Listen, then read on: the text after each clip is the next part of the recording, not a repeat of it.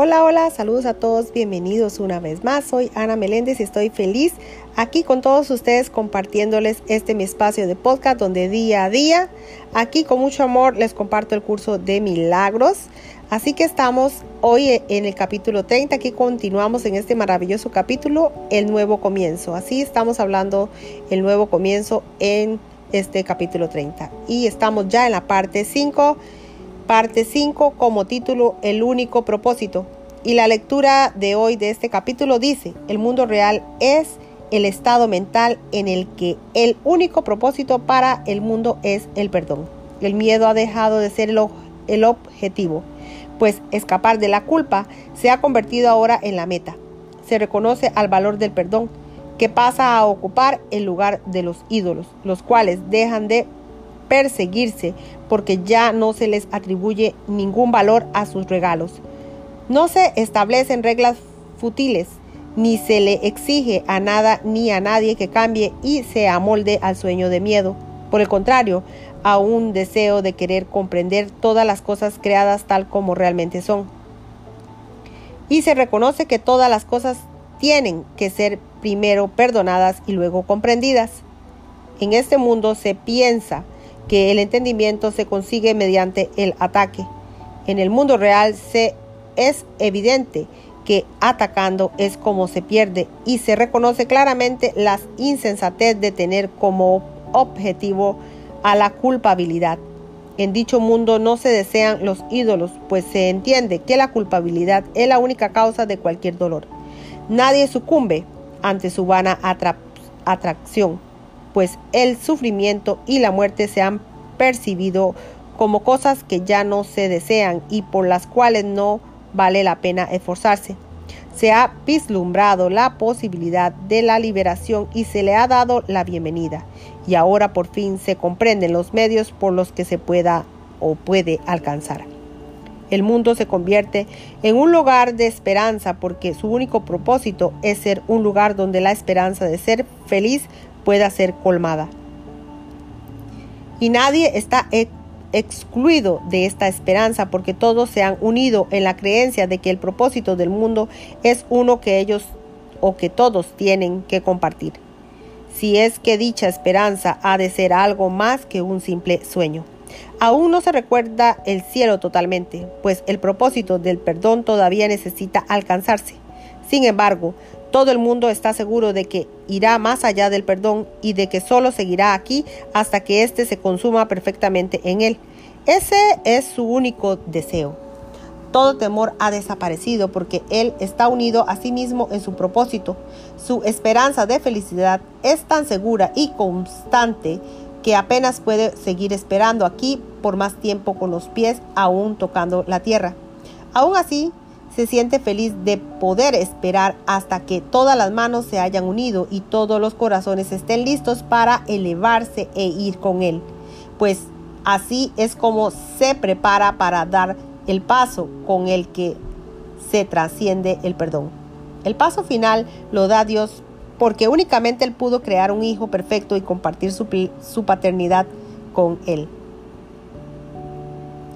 Nadie que no se encuentre en el cielo puede entender esto, pues entenderlo es en sí el cielo. Incluso el mundo real tiene un propósito que se encuentra por debajo de la creación y la eternidad, pero el miedo ha desaparecido de él porque su propósito es el perdón, no la idolatría. Y así el Hijo del cielo está listo para ser quien es y para recordar que el Hijo de Dios sabe todo lo que su padre entiende y lo que entiende perfectamente junto con él. El mundo real ni siquiera se aproxima a eso, pues ese es el propósito de Dios y solo de Dios.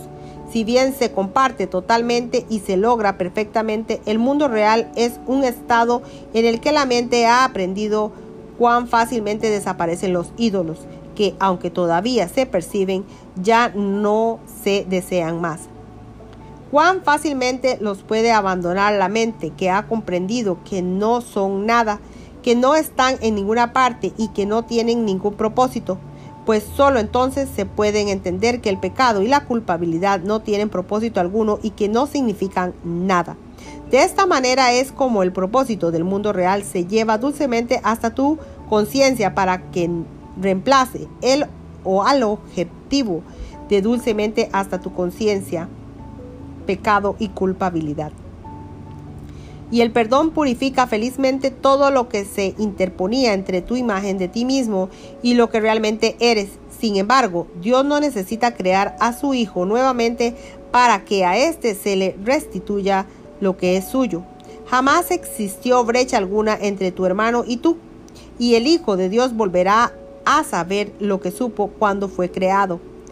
Cuando dos o más hermanos comparten un mismo propósito en el mundo del miedo, se encuentra ya en el umbral del mundo real. Puede que aún miren atrás y piensen que ven un ídolo que todavía desean, mas su trayectoria, trayectoria ha sido ya firmemente trazada en dirección contraria a la de los ídolos hacia la realidad pues cuando se dieron la mano, fue la mano de Cristo la que tomaron y contemplarán a aquel de cuya mano van asidos. La faz de Cristo se ve antes de que se pueda recordar al Padre, pues éste permanece en el olvido hasta que su Hijo haya llegado más allá del perdón hasta el amor de Dios. El amor de Cristo no obstante se acepta primero y entonces aflora el conocimiento de que ambos son uno. Cuán fácil y ligero es el paso que te saca de los estrechos confines del mundo del miedo una vez que has reconocido de quién es la mano de la que has sido. Tienes a mano todo lo necesario para poder alejarte del miedo para siempre, con perfecta certeza y para seguir adelante y llegar lo antes posible a las puertas del cielo pues aquel de cuya mano vas sido solo estaba esperando a que te unieras a él. Y ahora que has venido, se demoraría en mostrarte el camino que debe recorrer contigo.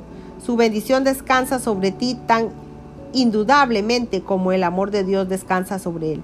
Su gratitud hacia ti sobrepasa tu entendimiento, pues le has permitido liberarse de sus cadenas para que juntos os dirijáis a la morada de su Padre. Un viejo odio está desapareciendo del mundo y con él va desapareciendo también todo miedo y rencor. No vuelvas la vista atrás, pues lo que te espera más adelante es lo que siempre anheló tu corazón. Renuncia al mundo, pero no con una actitud de sacrificio, pues nunca lo deseaste. Qué felicidad que alguna vez buscaste con Él no te ocasionó dolor. ¿Qué momento de satisfacción no se compró con monedas de sufrimiento y a un precio exorbitante? La dicha no cuesta nada. Es tu sagrado derecho, pues por lo que pagas no es felicidad que la honestidad te acelere en tu camino y que al contemplar en, en retrospectiva las experiencias que has tenido aquí, no te dejes engañar. Por todas ellas hubo que pagar un precio descomunal y sufrir penosas consecuencias. No mires atrás excepto con honestidad. Y cuando un ídolo te tiente piensa en lo siguiente, jamás te dio un ídolo cosa alguna, excepto el regalo de la culpabilidad. Cada cosa que te dio se compró con la moneda del dolor y nunca fuiste únicamente tú quien pagó por ella. Le repito este, este fragmento, jamás te dio un ídolo cosa alguna, excepto el regalo de la culpabilidad. Cada cosa que te dio se compró con la moneda del dolor y nunca fuiste únicamente tú quien pagó por ella. Sé pues misericordioso con tu hermano y no aceptes nunca un ídolo irreflexiblemente, ni olvides que tu hermano pagará el costo al igual que tú, pues se demorará cada vez que tú vuelvas la vista atrás y no percibas de quién es la amorosa mano de la que vas sido. Mira pues solo hacia adelante y camina lleno de confianza, con el corazón latiendo felizmente con esperanza y no palpitando con temor. La voluntad de Dios reside para siempre en aquellas o aquellos cuyas manos están unidas. hasta que se unieron pensaban que él era su enemigo. Mas cuando se unieron y compartieron un mismo propósito, les fue posible entender que su voluntad es una, y así la voluntad de Dios no puede sino llegar hasta sus conciencias y no van a poder seguir olvidándose por mucho más tiempo de que no es sino la suya propia. Hasta aquí finaliza la lectura del día de hoy.